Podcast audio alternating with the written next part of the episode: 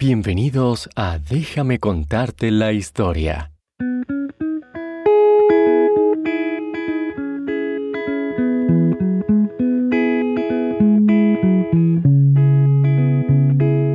Este programa también está disponible en inglés como Bedtime History. Si quieres realizar una donación a nuestro programa, por favor visita bedtimehistorystories.com y da clic en el menú Donate. Hoy vamos a aprender sobre el túnel submarino más largo del mundo.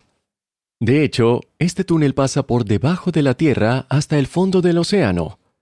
Inglaterra y Francia están separadas por el Canal de la Mancha. Antes del túnel, la gente tenía que tomar botes para ir y venir entre los dos países. Hace mucho tiempo, alguien tuvo la idea de excavar un túnel muy profundo debajo del océano para cruzar el canal. Como es un túnel que conecta a Europa, se le llama el Eurotúnel. La primera persona que tuvo la idea de construir este túnel fue un francés llamado Albert Matthew. En este momento no tenían grandes máquinas excavadoras, por lo que habrían tenido que hacer gran parte del trabajo usando palas, caballos y carretas. Después de un tiempo, otros intentaron cavar el túnel. Incluso comenzaron a cavar desde ambos lados, pero Francia e Inglaterra no se llevaban muy bien, lo que preocupaba a algunos, ya que el túnel podía facilitar un ataque.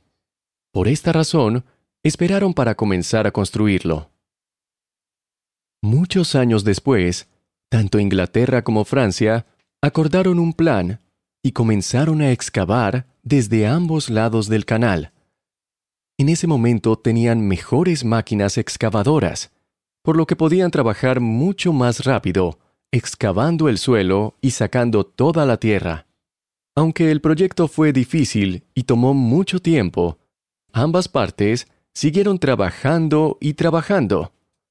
Incluso costó mucho más dinero de lo que esperaban, pero estaban decididos a terminar el túnel bajo el océano para conectar a los dos países. Sabían que sería muy fácil y rápido el transporte entre ambos países una vez el túnel estuviera terminado. También permitiría que ambos países fueran mejores amigos, porque podrían compartir más cosas muy rápidamente. Junto con la excavación del túnel, comenzaron a construir vías de tren para que un tren de alta velocidad pudiera circular entre Inglaterra y Francia.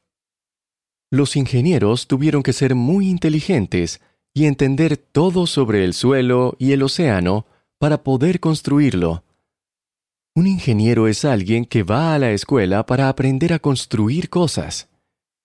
Después de seis años de excavación y construcción, el túnel estaba casi terminado. Se eligieron dos trabajadores, Graham Fack y Philippe Cosette, para romper la última pared de tierra que conectaba los dos lados.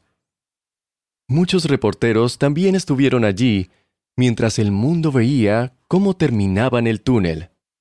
Cuando Graham y Philip conectaron ambos lados del túnel, todos celebraron, se abrazaron y gritaron de alegría.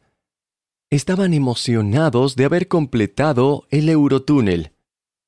En ocasiones, Graham y Philip conversan por teléfono, recordando ese día y la emoción que sintieron al terminar el túnel. Poco después, la reina de Inglaterra, la reina Isabel, y el presidente de Francia, François Mitterrand, tomaron trenes de ambos lados y se encontraron en la mitad del túnel para celebrar este logro tan increíble. El costo final del túnel fue de 16 mil millones de dólares y algunos trabajadores murieron en la construcción, pero fue un logro asombroso alcanza una profundidad máxima de 73 metros. Esa es la misma altura que alcanzan 20 casas apiladas, una encima de la otra.